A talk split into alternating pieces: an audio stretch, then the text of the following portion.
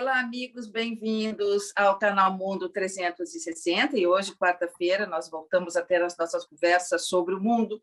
E, como vocês sabem, é sobre o mundo, mas sempre tendo em mira o homem. Né? E que sentido tem a gente falar sobre o mundo se não se questionar é, sobre o papel do homem e o homem enquanto ser individual e o homem também enquanto ser de grupo, enquanto a sua psicologia é, das massas. E hoje não poderia ser mais bacana, ser uma quarta-feira mais importante, porque estou recebendo o advogado, jornalista, cientista político, uma verdadeira lenda da ciência política no Brasil, que é o Antônio Lavareda. Quem não conhece é, esse cientista político, eu gosto muito dele, é, ouço tudo que ele diz, leio, sempre que começo a ficar um pouco confusa sobre a política, sobretudo a política brasileira, é, e começo até a ficar nervosa, eu vou ler o que Lavareda tem escrito ou é, o que ele está dizendo. É um escritor, também um grande entendido é, sobre o papel do homem enquanto ser político, e é muito interessante trazer o Lavareda para falar sobre o mundo e para falar sobre o homem, porque muitas vezes eu ouço as pessoas dizerem assim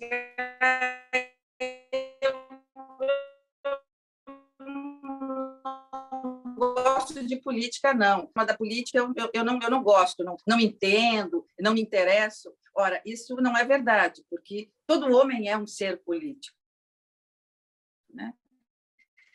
É, eu costumo dizer que respirar é um ato político.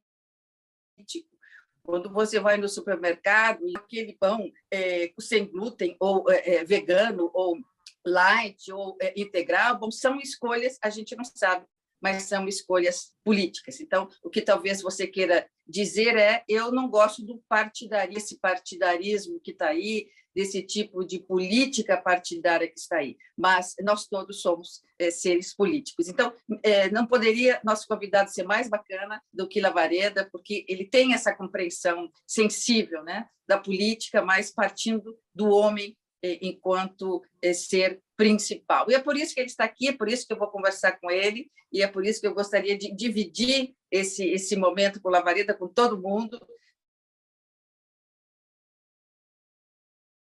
Conversa hoje com Antônio Lavareda, que todo mundo conhece, também daqui, do seu programa Ponto a Ponto, que ele faz com a também querida jornalista Mônica Bergman na, na Bandeirantes. Então, noite de gala para nós, Obrigada, Lavareda. É, é, um privilégio ter você aqui, um sonho. É, muito, muito, muito obrigada.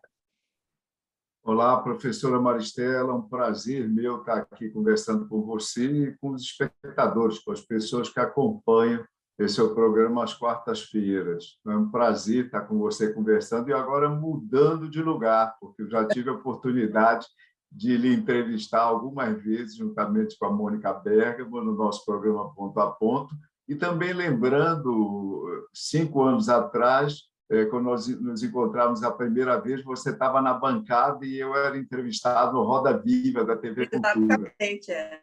Então, e eu guardo com muito carinho um, um desenho é, que foi feito lá durante a, a rodada da, da, da, da, durante a Roda Viva, né? É, o Caruso. É, o Caruso fica fazendo uns desenhos e tal. E eu guardo, tem no meu escritório, assim, emoldurado, é, eu é, na bancada com você, assim. Então, eu, eu, foi bom você ter tocado, porque é, eu guardo esse momento com, com muito carinho, com muita, muita admiração. É, bem, eu vou começar, Lavareda, a nossa, nossa conversa, que vai ser uma conversa muito, muito tranquila, muito informal é, justamente perguntando para você isso, fazendo uma provocação, né? É, o mundo, aí vamos começar pelo mundo e depois vamos regionalizando, regionalizando até chegar no Brasil. Mas é, é olhando para o mundo, você diria que o mundo está caminhando mais para a direita ou mais para a esquerda?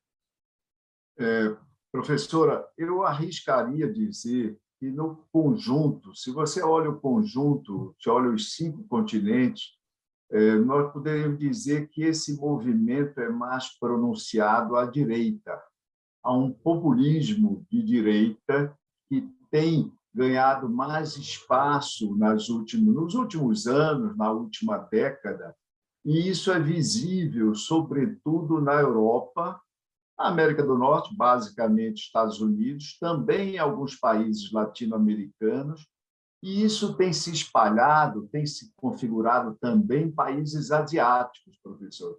O que não exclui nós constatarmos que a esquerda, né, na sua formulação autoritária ou populista, e às vezes combinando as duas coisas, como é o caso da Venezuela, o caso da Nicarágua, tem também ocupado espaço, mas predominantemente eu diria que o mundo tem avançado mais à direita. E por que que você acha? Bom, primeiro eu gostaria que você explicasse para nós é, o que, que é a direita e o que, que é a esquerda. Dá para a gente saber, como no passado, quem é da esquerda, quem é da... o que caracteriza quem é da direita e quem é da esquerda?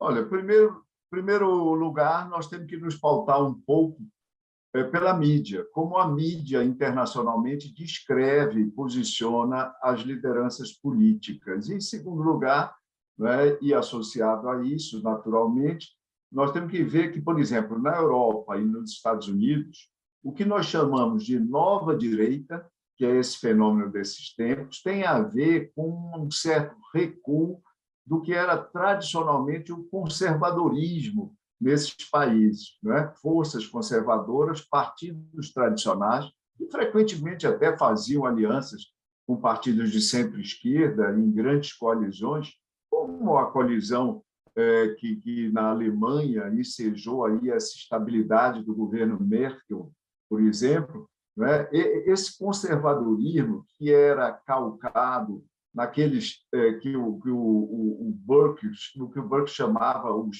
pelotões, era calcado na família, na organização sindical, nas organizações religiosas, com refluxo desses níveis eh, organizacionais da sociedade, esse conservadorismo foi cedendo espaço para essa nova direita, que é disruptiva.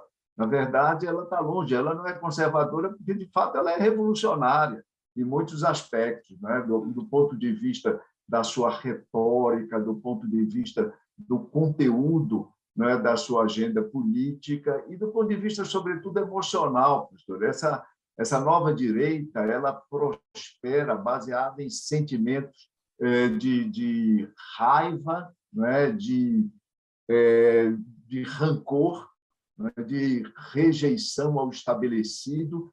Ela é uma direita efervescente, ao contrário da direita tradicional, que é uma direita estabilizadora do ponto de vista dos sentimentos da sociedade, professor. Em síntese, é assim que eu vejo.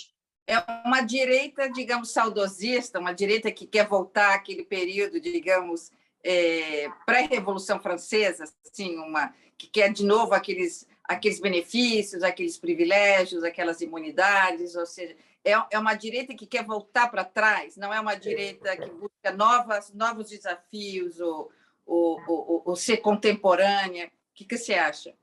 Ou seja, ela não conciliaria uma prática e uma filosofia é, conservadora do ponto de vista de valores sociais com a busca do progresso, como a professora é, é, nos traz. Ela é regressiva, ela é disruptiva no sentido de que ela nega o presente, nega as conquistas eventuais que tenham sido feitas, ela é sempre movida, como eu disse, pelo rancor, em alguns casos, pelo ódio. Agora, é muito importante nós lembrarmos que há um contexto geral no mundo né, de, de, de debilitamento, né, de enfraquecimento da democracia, da democracia liberal, onde esse movimento teve espaço, tem lugar, mas adquire, em cada circunstância nacional, adquire naturalmente feições próprias.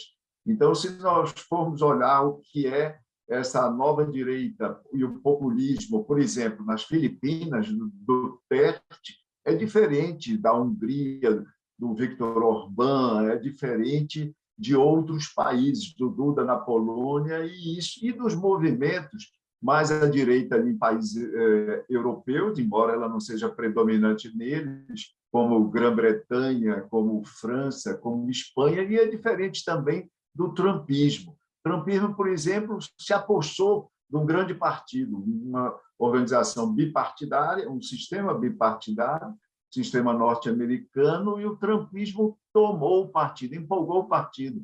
Mesmo após a derrota, no ano de 2020, quando muitos pensavam que os republicanos tradicionais iam recobrar o controle do partido, nada disso.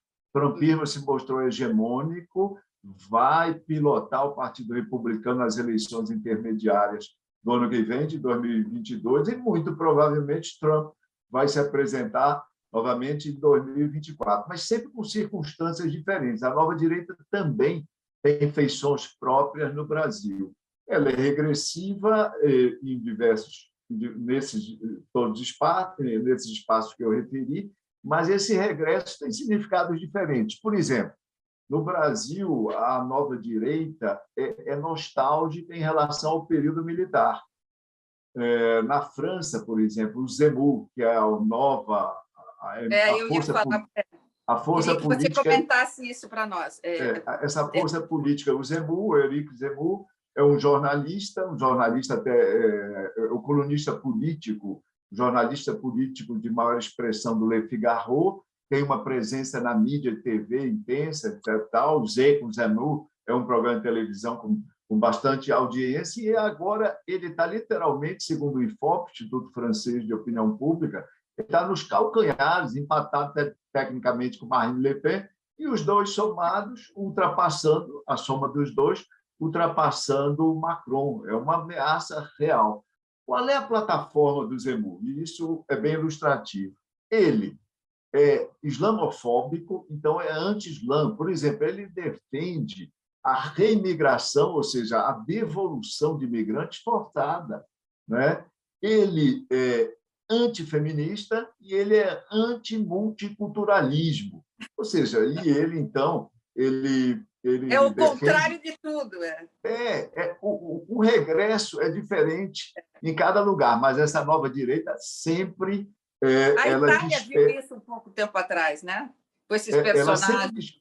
Exato, ela sempre desperta esse, esse sentimento regressivo, né? como ela desloca a utopia. A utopia não está à frente, a utopia está lá atrás.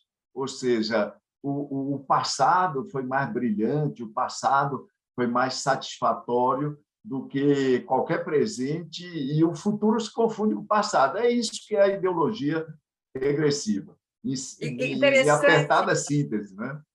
É, é muito interessante porque o que você está dizendo, essa é, e o, e o, o Exemu, né? Agora a gente sabe que está tirando o sono da Le Pen, mas é, será que era a gente pensava, né?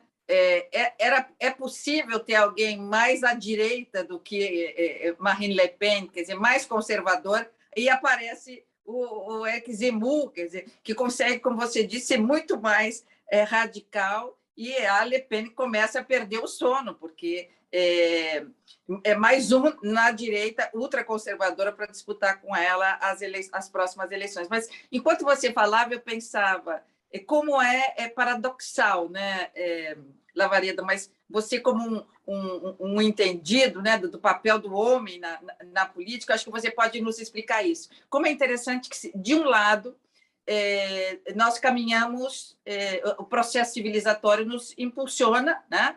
e nós estamos aí numa fuga para frente. Então, é, é a igualdade feminina, é a diversidade, são os movimentos é, mais variados de tendências, é, é, de preferências sexuais, quer dizer, são as cotas de outras raças. Então, se de um lado nós caminhamos para, para os temas modernos, né? E, e, defendemos os temas modernos, a proteção do meio ambiente, uma, uma alimentação mais equilibrada, etc., nós vamos caminhando para frente. por outro lado, vem um grupo é, e que nos leva para trás, como se fosse um, uma âncora. Né? Então, é, é contra a imigração, é, a favor do nacionalismo extremo, como está acontecendo na França e em outros países da, da, da, da União Europeia, é contra as mulheres a, a chegarem a ter as mesmas posições que os homens. Então, se de um lado é, a civilização nos, nos leva para frente, deve nos levar para frente, há um movimento contrário, né? é, justamente nos, nos levando para trás. É, então, e, e, tão expressivo, né? Porque você mesmo dizia, olha, se, se Le Pen, Marine Le Pen e, e, e Zemmour é, de fato tiverem a, a, a, intenção de voto que hoje né, é, os franceses estão revelando pela direita, vai, que vai dar muito trabalho para o Macron ou outro candidato que, que, se aparece, que aparecer mais ao centro ou mais, digamos, centro-esquerda, se, se, de um lado tem tanta gente é, é, conservadora, é, então é uma mentira, quer dizer, na verdade nós estamos nos enganando. Eu não sou tão feminista assim, eu não sou tão cotista assim, eu não sou tão aberta à imigração assim. Quer dizer, há, há uma, uma, mentira aí, há, há, uma fraude, que, porque na verdade os conservadores são em um número maior, ou seja, todo esse movimento para frente, libertário, igualitário e diversionista, não é tão verdadeiro assim? O que, que você acha? Olha, eu acho que nós vivemos tempos onde a direita e os valores associados à direita, valores mais conservadores do ponto de vista social, sobretudo, né, é, eles são predominantes. No Brasil, eu não tenho dúvida, não é? há autores e analistas que acreditaram, pensaram ver uma, um movimento súbito do Brasil à direita no ano de 2018 quando nós, quer dizer, nós, país, nós eleitores, elegemos Jair Bolsonaro como presidente.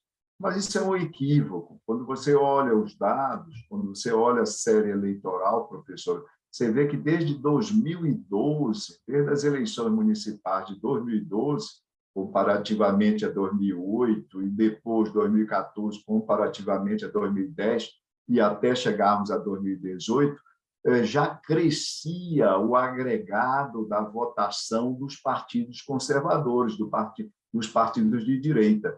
Jair Bolsonaro colheu isso no momento especialíssimo, mas nós podemos comentar adiante. Eu estou me referindo ao Brasil, e isso mais ou menos ocorre, é, sobretudo na Europa. E a Europa é importante porque eu, eu, eu, eu queria assinalar o seguinte: só é, antes de eu avançar nesse raciocínio, trazendo a coisa do Zemmour. E por que, que o Zemmour consegue ser mais perigoso do que a Marine Le Pen? Embora ele esteja nominalmente um pouquinho abaixo dela, pelo menos na última pesquisa agora desse mês do IFOP, que eu relatei ainda há pouco.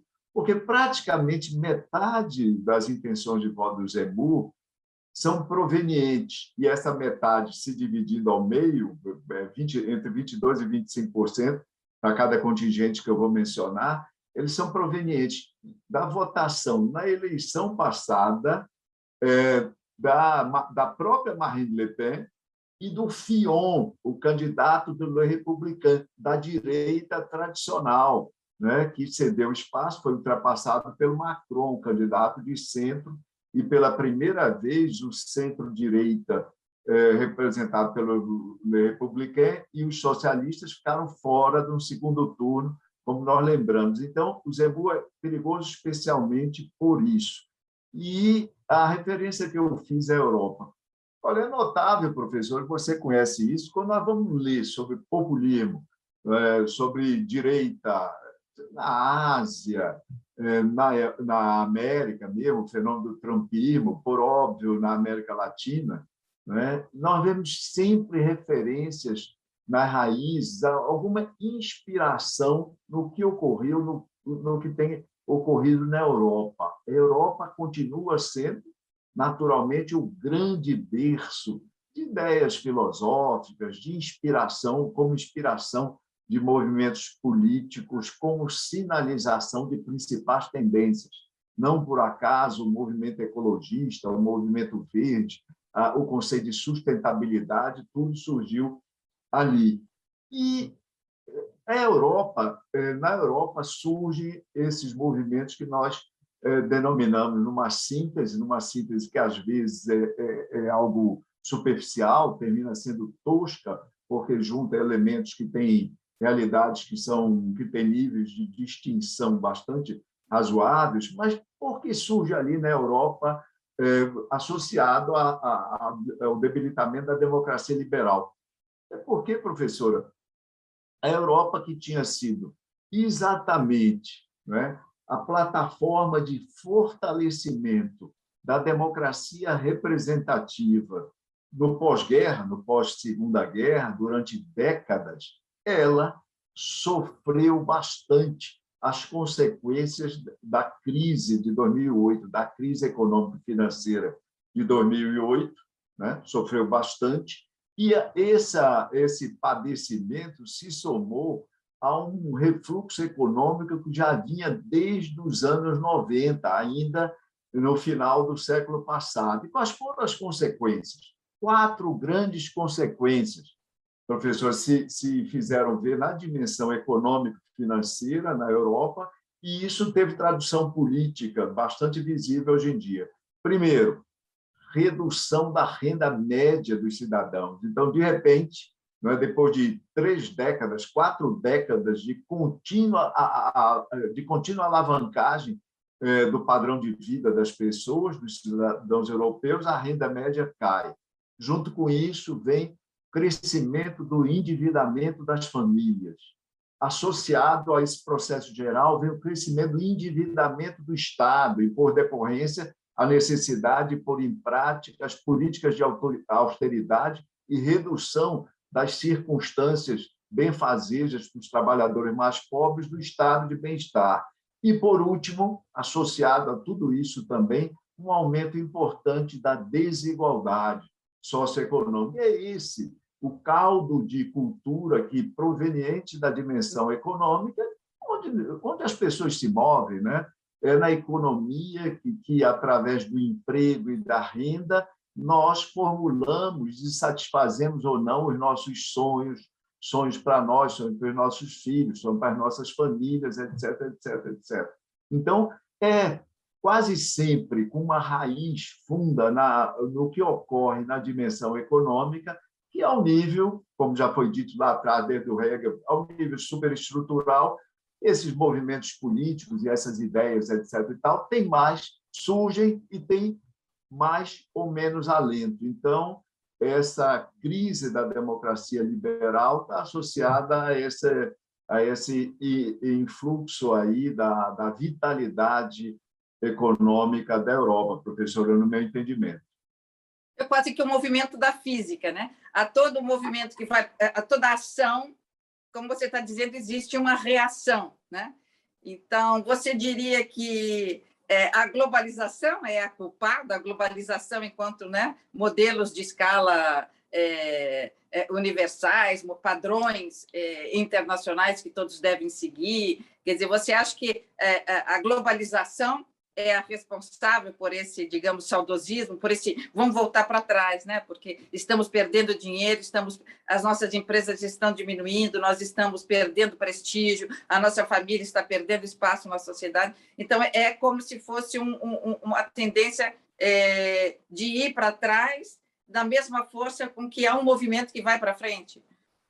O, o que você descreveu muito bem é, professor, o mecanismo que, por exemplo, numa situação concreta, é, nos ajuda a entender o que aconteceu com o Brexit. É exatamente isso, né? uma batalha de percepções, e percepções com raízes nas circunstâncias concretas de vida de determinados grupos, determinados segmentos sociais.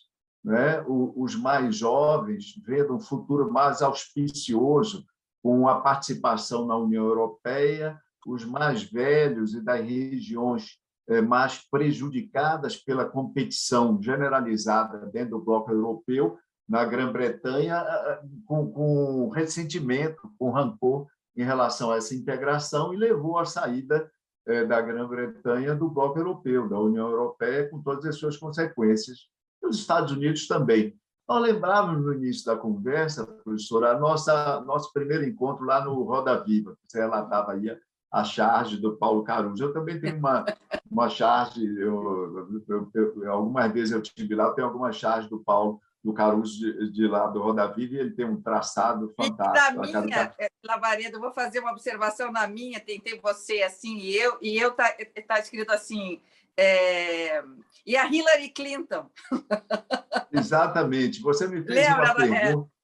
Eu você adorei, me fez uma, a Hillary você, Clinton. Né? Você me fez uma pergunta exatamente sobre a Hillary Clinton. Aliás, você perguntou o seguinte, em junho, se a memória não me traz, você vai me corrigir. Você disse, olha, professor, você que eh, entende, é especialista aí nessa coisa de eleições, se você fosse dar um conselho para Hillary Clinton, a candidata democrata, qual seria, etc. e tal. E eu arrisquei. Obviamente, eu tomado de surpresa. Eu estava ali para falar sobre o Brasil, basicamente, mas você trouxe oportunamente a questão de uma eleição que se mostraria tão dramaticamente importante para todo mundo, para o Brasil também, meses depois, cinco meses depois. Mas eu arrisquei dizer naquele momento, eu dizia, olha, eu se, se assessorasse a, a candidata Hillary Clinton, eu, eu diria a ela para ter toda, mais e toda atenção num segmento que é base do Partido Democrata, que são os trabalhadores brancos industriais de baixa instrução.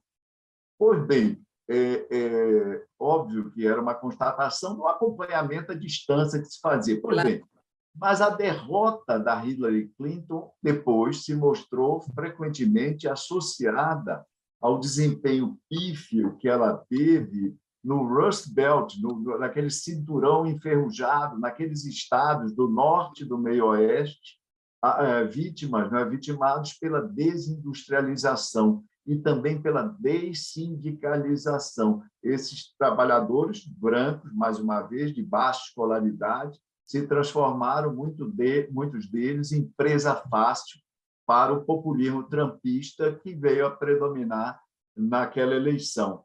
Então, é, é, também nos Estados Unidos houve uma, um, um movimento, e o Trump explorou isso, uma globalização na qual, segundo ele, o país se colocava e se oferecia de forma que vulnerabilizava sua gente, vulnerabilizava sua população trabalhadora, exportando empregos, como ele acusava é, é, com bastante frequência para outros países da África é, e da Ásia, entre outros continentes. Então, você tem razão, a globalização é um dos ingredientes que nos ajuda a entender né, esse caldo cultural do qual se alimenta a nova direita e esse populismo que eclode aí internacionalmente, mas, como eu gosto de lembrar, que tem raízes bem plantadas na Europa. E, professora, talvez se a gente fizer um movimento... Hoje, com essa coisa da pandemia, todos nós já desenvolvemos mais,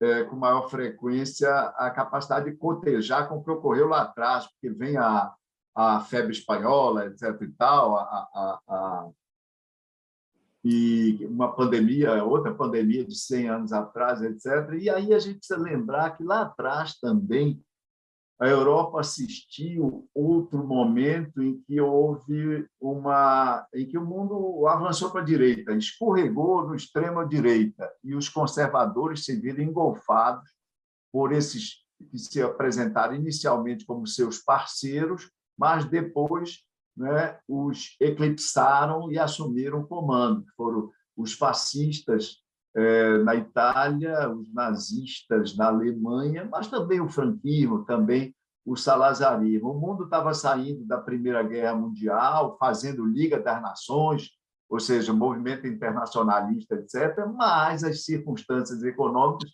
mais uma vez, se apresentaram naquele momento dramáticas e, é, e ensejaram as condições para a emergência dessas doutrinas extremas no espectro é, político ideológico de forma lamentável. Então, 100 anos depois, nós estamos vendo alguma coisa parecida, embora é, eu diria, graças a Deus, muito felizmente, sem a dramaticidade que assumiu naquele momento. E torçamos para que não venha a assumir dimensão igual agora. Lembrando também que a gente, quando fala em emergência, força, fortalecimento, vitalidade dessa nova direita, a gente precisa prestar atenção também no que tem ocorrido, não é no outro lado do espectro, porque não é exatamente na extrema esquerda, é, não é exatamente da extrema esquerda que vem o, o que eu vou chamar a atenção, que é o movimento ecológico, o movimento dos verdes, a revitalização dos verdes na Europa. Veja, professora, que os verdes tiveram nessas últimas eleições, desde 2019, nas eleições do Parlamento Europeu, um crescimento, cresceram bastante em pelo menos 13 países, e em seis deles, meia dúzia deles, já passaram a integrar governos. E eu não estou falando ainda da Alemanha, onde há essa possibilidade aberta, porque eles tiveram ali 14,8% nas eleições recentes.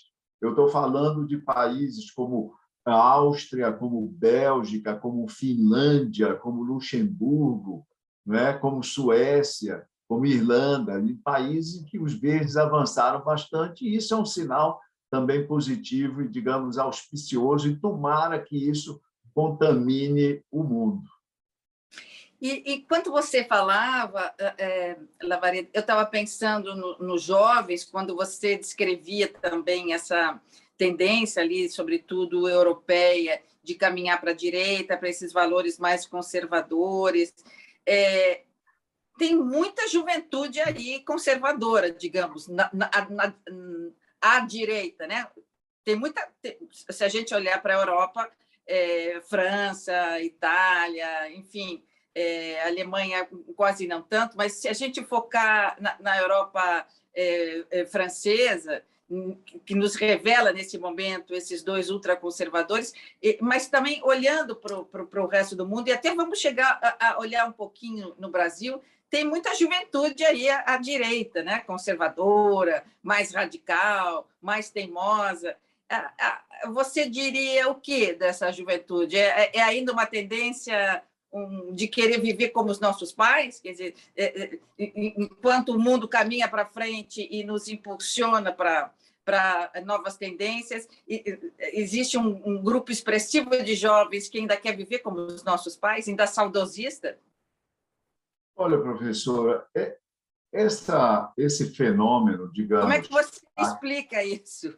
É, esse fenômeno, é a, vamos chamar a captura da mente dos jovens por ideias mais é, radicais à direita, é, por esse novo populismo aí que se faz presente mundo afora, e isso está mais associado de crescimento naqueles países onde o sistema partidário é mais débil, mais débil né, mais débil. Lembrando que, quando a gente fala em partidos políticos, em geral se costuma dizer que os partidos estão fracos em todo o mundo, etc. E tal. O Brasil, por exemplo, não seria uma exceção, mas não, o Brasil é uma exceção, sim, porque quando a gente fala de sistemas é, partidários enfraquecidos, a gente está se é, referindo a sistemas, a países onde os partidos, que são as agências de representação básica, de representação política da sociedade, eles não têm nenhum enraizamento praticamente no tecido social. Quando você olha os Estados Unidos, mal bem, os grandes partidos têm, entre eleitores identificados e eleitores linear, como eles chamam, eleitores inclinados, tem mais de 40%.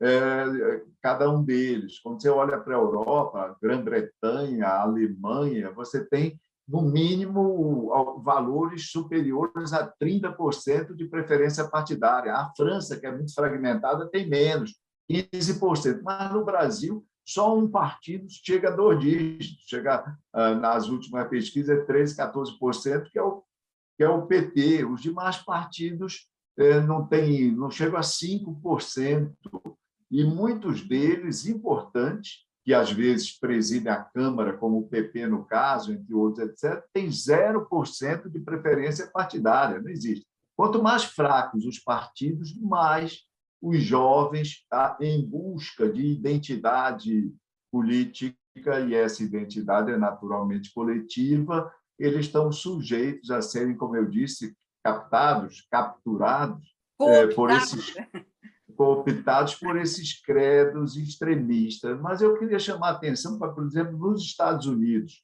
o trumpismo é um fenômeno é, prevalecente entre brancos de escolaridade média ou baixa e mais velhos, professor. Os jovens e os universitários não são, em sua grande maioria, trumpistas. No Brasil, embora haja esse, essa, é, essa situação propícia a, a captura que, eu, que nós estávamos conversando antes, no Brasil, jovens, e sobretudo os universitários, também não se alinham ao bolsonarismo, por exemplo, tão distante. Os percentuais de aprovação e de intenção de voto que o presidente Bolsonaro obtém nas pesquisas, os percentuais entre jovens, e volto a dizer, terceiro grau, estudantes de universidade, é especialmente mais baixo do que na média da população, entre os jovens e entre as mulheres, porque aí é uma, uma, é uma outra questão. As mulheres, mundo afora, com raras exceções, elas estão, professora, mais à esquerda. Uma vez, é, três anos atrás, eu escrevi um artigo é, na, na, no, no blog, publicado no blog do Noblar, na Veja, está lá, para quem tiver curiosidade, dê lá uma olhada no Google. É, mulheres são de esquerda e homens de direita. E eu, é, tento, eu lembro desse artigo. Né? É, eu tento, é, eu, tento é. explicar, eu tento explicar isso do ponto de vista de sociologia política, que são explicações é, existentes na literatura, e tento adicionar um outro elemento proveniente de neurociência, proveniente da neuropolítica, que é, para quem se interessar, é uma leitura que talvez seja interessante e inspire pesquisas mais aprofundadas, porque, afinal de contas, é um artigo com toda a ligeireza de um artigo. Mas me diga, você tocou no assunto, eh, eh, trazendo, eu vou voltar depois para o contexto internacional, porque quero fazer um fechamento lá de cima do hemisfério norte, se está é, caminhando mais para a direita, quero ver com você também um pouco da Ásia, para a gente entender o que, que acontece politicamente por lá, mas é, fazendo um gancho com o Brasil, só é, nesse, nesse aspecto das mulheres, você acha que essas parlamentares, essas mulheres da política que são tão aguerridas e, e que nos passaram a ideia é, durante a campanha eleitoral de, de serem tão, é, digamos, comprometidas com as pautas femininas, para não dizer feministas, é, mas que são mulheres que, de fato, se apresentaram como lideranças no campo do feminino. É, é, é como é que essas mulheres é, agora estão tão aguerridas na, na luta pela defesa do governo Bolsonaro, é, você diria que nós estávamos enganadas ou enganados na medida em que elas não eram tão defensoras das pautas femininas assim. É, nós estávamos enganados, elas ou enganadas, elas na verdade mentiram para nós.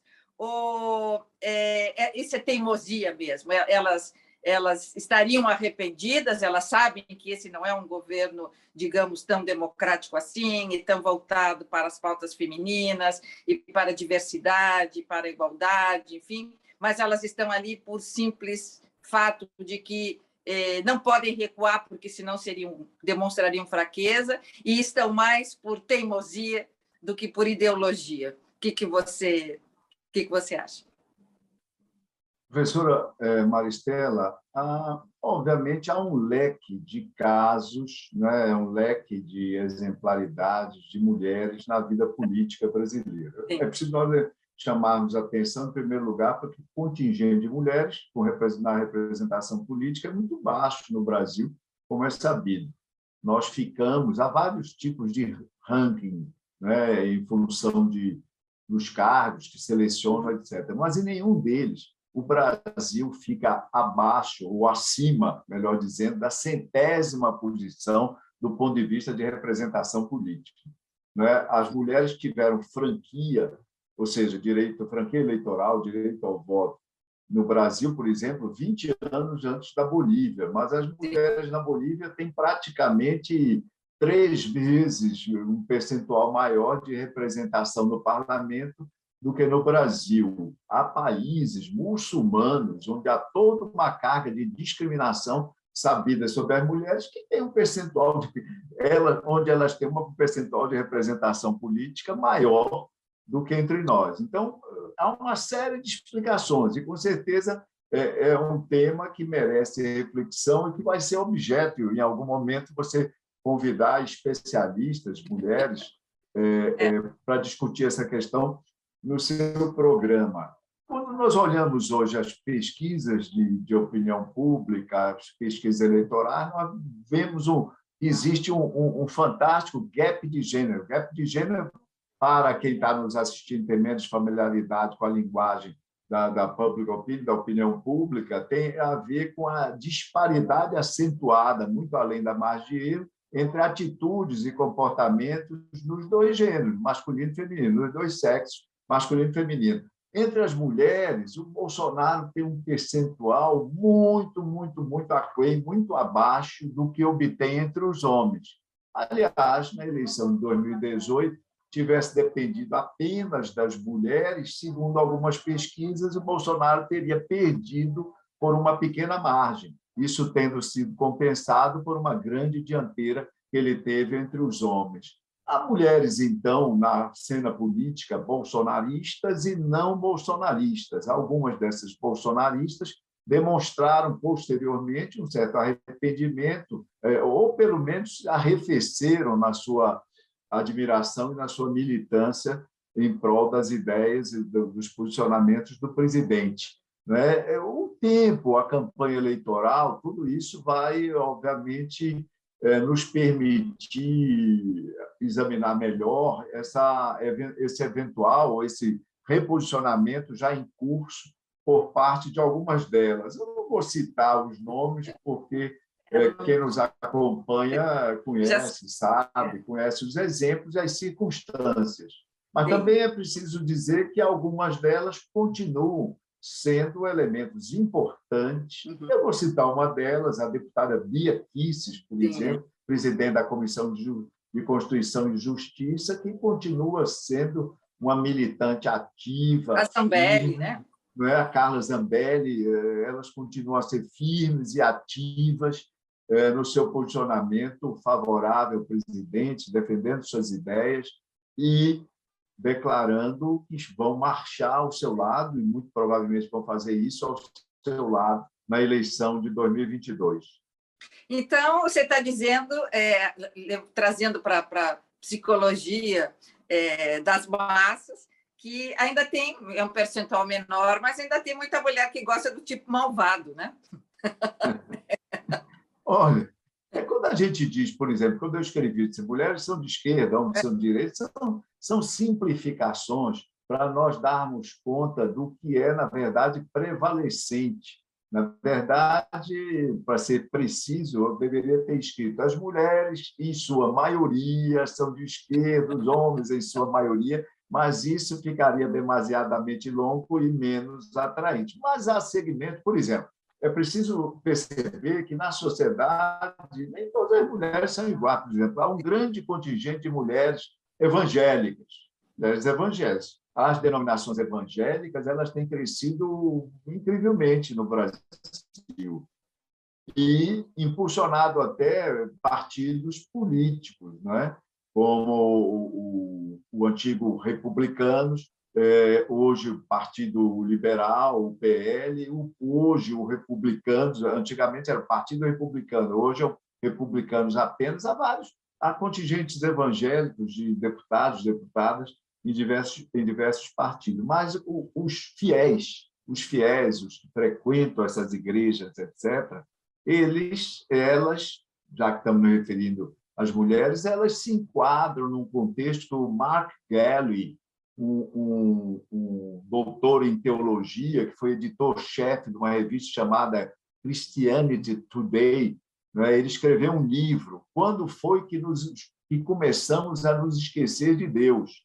Ele fez uma análise e concluiu que os evangélicos são muito suscetíveis, muito atraídos por um poder mais duro, por figuras autoritárias, ou seja, suscetíveis às lideranças dessa nova direita populista, né?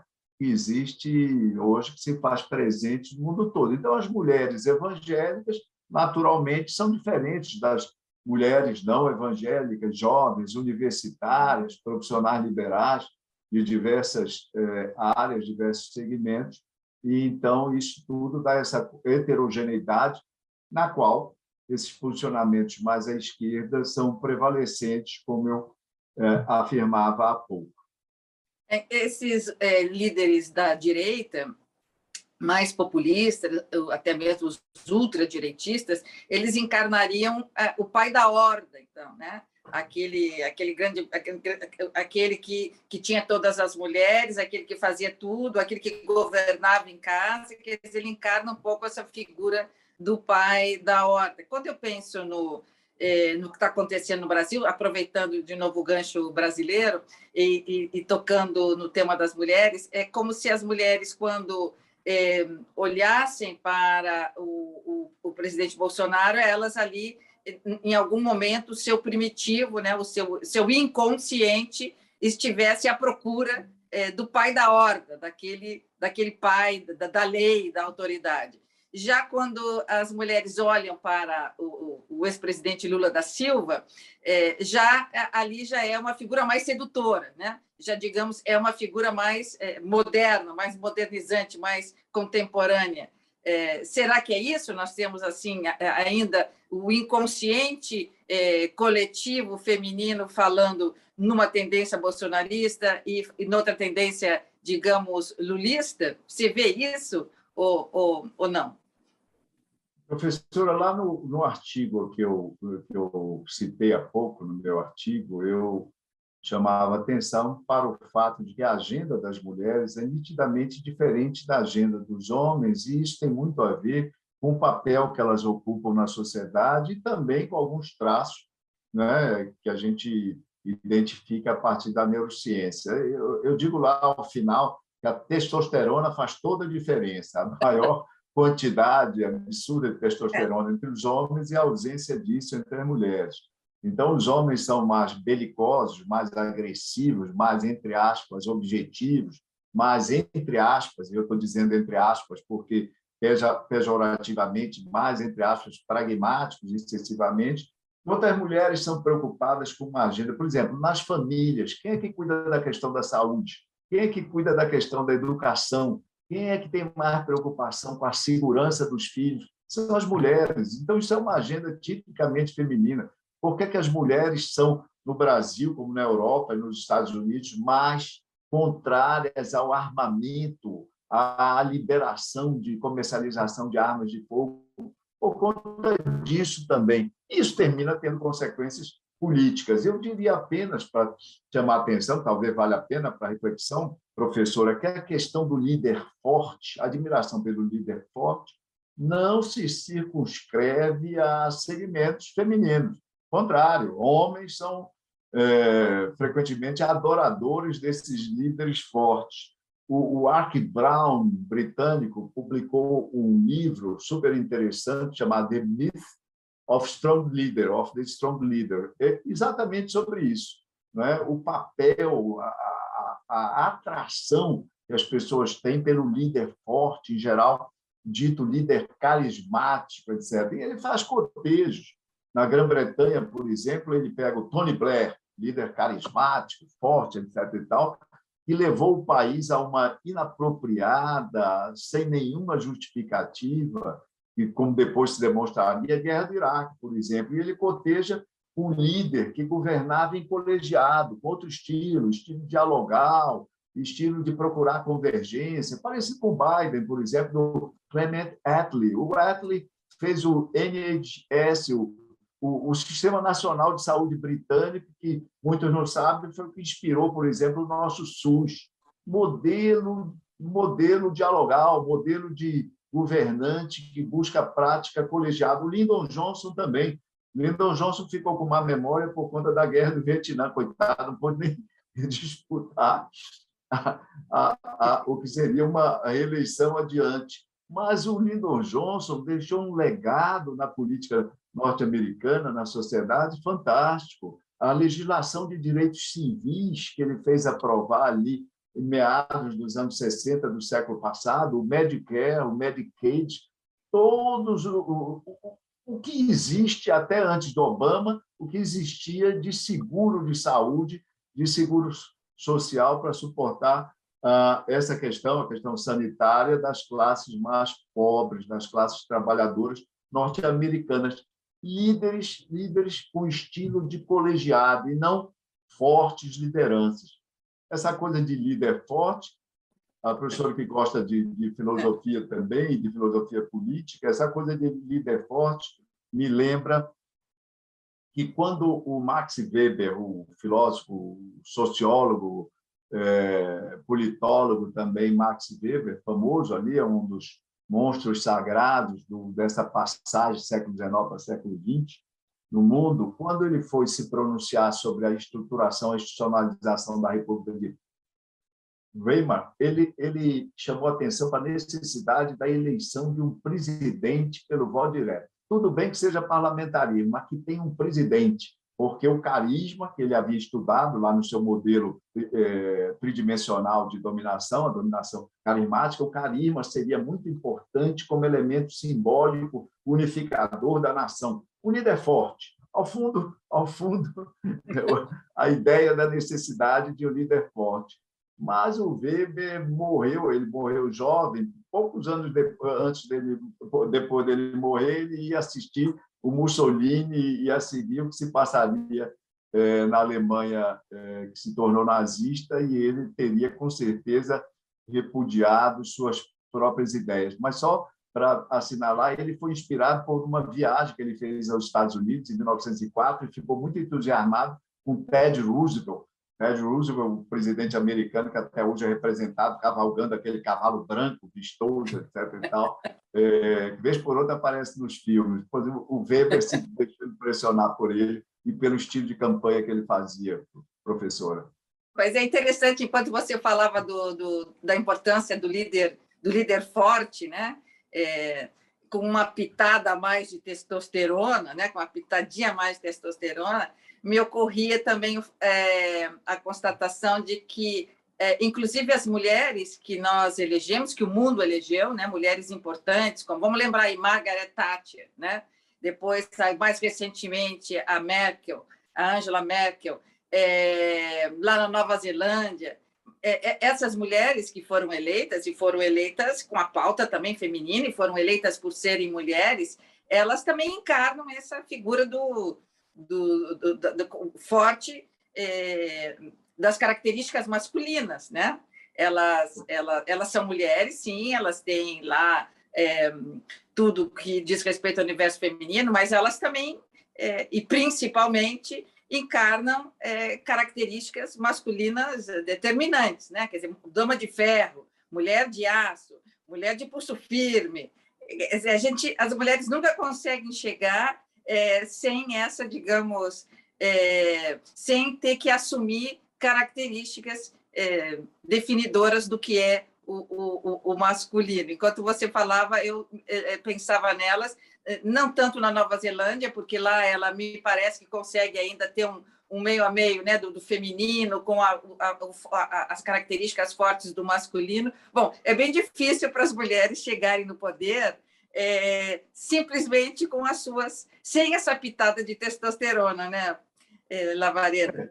Ou seja, o universo da política ainda ele é muito hostil às mulheres, mas ainda num país como o Brasil, por exemplo, nós temos um sistema proporcional de lista aberta que faz a eleição de deputados, que é a porta de entrada depois para eleições majoritárias, etc., uhum. faz a eleição de vereadores, deputados estaduais, deputados federais, uma briga de cotoveladas, de no mínimo cotoveladas. Né? É. é muito difícil. O problema das mulheres não se elegerem na, na a deputação, né? nesse nível proporcional, nas eleições proporcionais no Brasil, não tem a ver apenas com financiamento. Financiamento é um dos elementos. É que o sistema impele a uma competição selvagem entre os candidatos e isso é estranho ao, ao, ao que é predominante como estilo, como ethos das mulheres que se propõem à vida política. Aquelas que se terminam se destacando, você lembrou bem a Margaret Thatcher, etc. e tal, elas tinham que se revestir de uma couraça, de uma armadura né, de firmeza e, às vezes, de dureza, para parecerem aos olhares da sociedade, dos eleitores masculinos e até das eleitoras também, como capazes, como aptas a perfazer tarefas, desempenhar papéis comumente reservados apenas aos homens na política. É. como o nosso tempo sempre é curto, é, é ingrato, né? Ele é, ele vai de encontro e não ao encontro do desejo que a gente tente ficar conversando é, com o entrevistado, especialmente com você hoje, Lavareda. Você, mas eu quero, eu, eu, eu, quero ainda fazer uma última, uma última pergunta. Você é, descreveu o cenário lá da Europa, sobretudo continental, mostrando essa tendência, explicando essa tendência é, é, é mais do hemisfério norte europeu, ali continental, à direita, né? Claro, há surpresas, mas você aí nos explicou um pouquinho essa caminhada é, para a direita. Até é, acenou lá para os Estados Unidos, dizendo: olha, a gente tem aí os republicanos, mas o trumpismo está sempre ali e, e, vai se reinventar, não vamos subestimar de novo é, uma direita é, trumpista renovada, né? pós pós, é, pós-moderna nos Estados Unidos. Não falamos da Ásia, é, eu, mas eu vou tentar te trazer um outro dia para gente para nos explicar um pouco que política é essa que acontece lá na Ásia, para a gente entender um pouco essa Guerra Fria, Estados Unidos e, e, e China, mas não vamos conseguir hoje. É, vamos deixar reservada a política na Ásia para uma outra conversa. Mas, é, é, terminando com o Brasil, o que, que você nos diz nas próximas eleições? O Brasil vai caminhar mais para a direita ou para a esquerda, ou, na verdade, isso está tão confuso é, que não vai ser nem para a direita nem para a esquerda, que vai aparecer aí é, uma, uma, um, alguém no centro, ou nós vamos ter surpresa. Você, como guru né, da política brasileira, o que, que, você, o que, que você nos diz? O que, que você é, é, pode nos dizer a partir de hoje? Claro, porque muita coisa pode acontecer, mas qual é aí o teu feeling? Professora, nós estamos a menos de um ano da eleição presidencial e das eleições que são chamadas eleições gerais a cada quatro anos que nós temos entre nós. O que as pesquisas, eh, de certa forma, antecipam é, no momento, um quadro de bipolarização, o ex-presidente Lula e o atual, o incumbente candidato à reeleição, disputando ali primeira, segunda colocação, e, aparentemente, com maior probabilidade de presença no segundo turno. Mas as pesquisas mostram também um grande número de candidatos aspirantes a essa condição é, que se é, costuma denominar como terceira via. Nós temos uma dificuldade no Brasil para essa terceira via, que é o grande número de postulantes, já foram somados 10, em alguns momentos 12, esse número diminuiu, mas no frigir dos ovos, como diria minha avó, pelo menos uma dezena de nomes colocados na mesa. E isso é um complicador. Eu costumo dizer, com um denominador desse, o numerador, qualquer que seja, ou seja, o potencial de votos teoricamente disponível para essa terceira via, seja 30%, seja 40%, se você tem um denominador de 10, na média, esse nome é, é, fica inviabilizado não é porque nós não temos um quadro partidário. Aí eu volto, nós temos o sistema partidário mais fragmentado do mundo. Isso prejudica a governabilidade, mas também prejudica o exercício da oposição. E quando chega numa eleição, a gente vê claramente isso. Outro dia eu lembrava, olha, nos Estados Unidos, quando o Biden se elegeu contra o Trump, quando foi selecionado como candidato, havia naquele momento 29 candidatos do Partido Democrata participando das primárias. 29, ok. Mas a única certeza é que entre aqueles 29, só um seria selecionado. Nós temos 10 aqui, mas dois, três, quatro, cinco que venham a participar efetivamente da disputa já vão complicar as chances de, eh, de que um deles chegue ao segundo turno. Não é impossível, é importante nós sabermos. É, quem acreditar na necessidade desse caminho tem que não só continuar acreditando, mas investir nisso, valorizar isso, divulgar a ideia da importância de uma candidatura de terceira via, perseguir esse objetivo. Isso não é impossível, mas é difícil. Pelas nossas circunstâncias, é difícil é, é difícil, e hoje, então, a maior probabilidade é de nós virmos a ter um cenário de, com dois candidatos, os dois candidatos que, no momento, lideram as pesquisas, é, continuando a fazê-lo ao longo, ou seja, fazê-lo liderar, liderar, continuarem a liderar esses levantamentos durante todo o primeiro semestre do ano que vem e depois é, na campanha eleitoral. É, se um candidato de terceira via tiver, vier a ter, por força de coordenação, que é coordenação? Juntar duas, três candidaturas, dois partidos, se alinharem, um deles entrega a vice para outro, etc. e tal, e se compõe. Se houver a ocorrer um esforço, precisa ser um esforço grande de coordenação de esforços é, e de redução do número de postulantes, quem sabe nós possamos vir a ter esse candidato que hoje, teoricamente, ficaria em terceiro lugar, ultrapassando um dos dois principais postulantes e o Brasil assistindo aí um cenário é, eventualmente novo, de fato, porque nós temos aí dois filmes, um filme passado, que é o, o ex-presidente Lula, e o filme do momento, que é o incumbente. A perspectiva de alguma coisa nova poderá vir, efetivamente nova, diferenciada em relação a essas duas ofertas, poderá vir eventualmente, caso se viabilize o nome da terceira via. O processo político vai é, viabilizar ou não isso, e nós vamos acompanhar, professora. É preciso muita competência da, da do centro, né, é, Lavareda? Eu costumo dizer que a gente quando a gente não tem, né, não tivemos na última eleição para presidente, e, e, e, até esse momento a gente não está vendo um, um, uma terceira via, uma terceira opção, ou pelo menos duas, né, é por falta de competência mesmo do centro. Né? É, é, o centro é que tem que trabalhar e nos apresentar um candidato, ou, ou, ou dois, mas seria bom se fosse eh, esses dois, o, o, o presidente e o candidato a vice, porque se eles ficarem assim, fragmentados, é, eles não nos dão escolhas, né? Nós vamos ter que caminhar ou para a direita ou para a esquerda. Então, é preciso que o centro se conscientize da, da importância de ser competente e, e, e de nos apresentar é, candidatos viáveis, senão o povo vai ficar de novo encurralado entre esse ou aquele.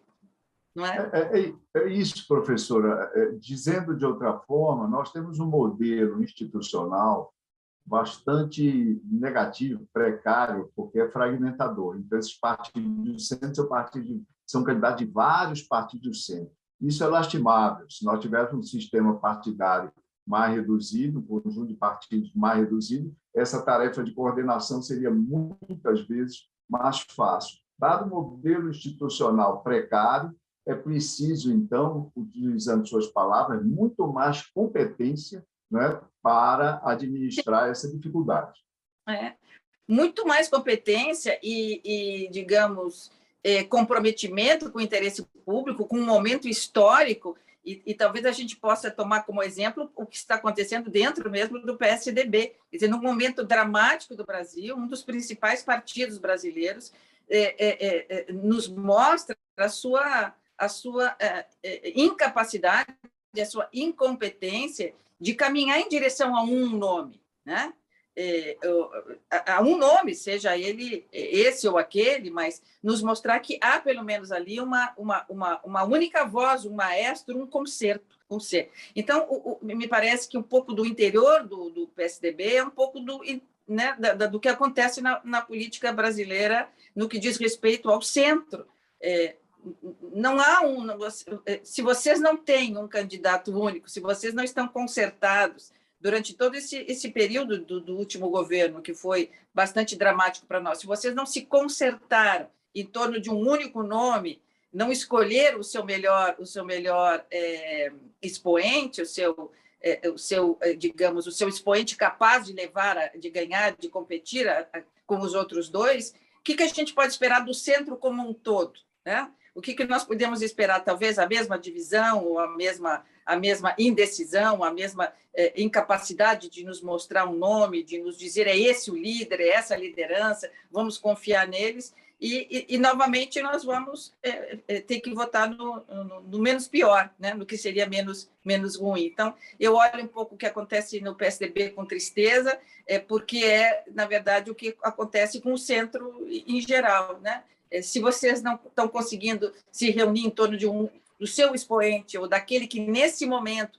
é o mais viável, o mais desejável, né, abrindo mão de outros desejos, de outras ambições, de, outras, de outros eh, projetos, o que esperar dos demais dez candidatos que compõem? Quem é que vai ter essa grandeza de dizer a sua vez, eu vou esperar um pouco, ou vai você porque tem uma plataforma, um programa mais consistente para demonstrar. Quer dizer, essa, essa, digamos, esse jogo de cintura político, me parece que, é, que aquele que a gente está vendo dentro do PSDB é o que a gente está vendo também no centro em geral. Né? Mais, ou menos, mais ou menos isso. Perdemos todos se não houver aí essa, digamos, essa, essa lucidez, se ela não chegar é, em tempo, né? essa, essa humildade também dos, dos outros de verificar quem é aquele que, nesse momento, tem um portfólio capaz de se apresentar nos debates ou capaz de se apresentar perante a opinião pública é, com um, um, currículo, com uma história, ou com um pouco mais de consistência. É, o que, que a gente quer é, do Brasil no, no futuro, né? E, e, esse futuro tem que chegar logo, porque senão nem futuro a gente vai ter, né, Lavareda? Exato, professora. sintetizando as suas considerações, desses partidos e dessas lideranças políticas, o, o que se espera é competência e espírito público. É. Eu digo é, sabedoria, que, que Deus leve sabedoria, seja ele, o Deus que for, mas que, que Deus leve sabedoria a esses homens que estão. É, eh, tendo que se escolher, né, ou que, ou que renunciar, que leve sabedoria e, e compreensão de que esse é um momento dramático no Brasil e que nós precisamos muito dessa serenidade, né? Serenidade é, da, da, indicação de quem vai, de quem tem melhores é, melhores chances para é, é, fazer esse percurso no deserto que vai ser vai ser é, difícil. Muito obrigada, Lavareda, você é o nosso guru, nosso mestre, nosso professor. É sempre bom conversar de política com você, porque você torna as coisas eh, compreensíveis, a gente se sente é, inteligente porque entendeu o que você falou, então você valoriza é, o que a gente já sabe e, e, ilumina, esclarecendo e ao mesmo tempo trazendo tanto, tanto conteúdo, tanto conhecimento. Muito, muito, muito obrigada e que Deus te abençoe muito, muito, muito. Obrigada. Obrigado, professora. Foi um prazer mais uma vez conversar com você, conversar também com os espectadores, com as pessoas que estão nos acompanhando e dizer que estou à disposição para novas conversas, novos temas, para a gente aprofundar aí essa reflexão sobre o Brasil e o mundo. Muito obrigada. Até a próxima, Lavareda. Um beijo, um beijo grande, um abraço.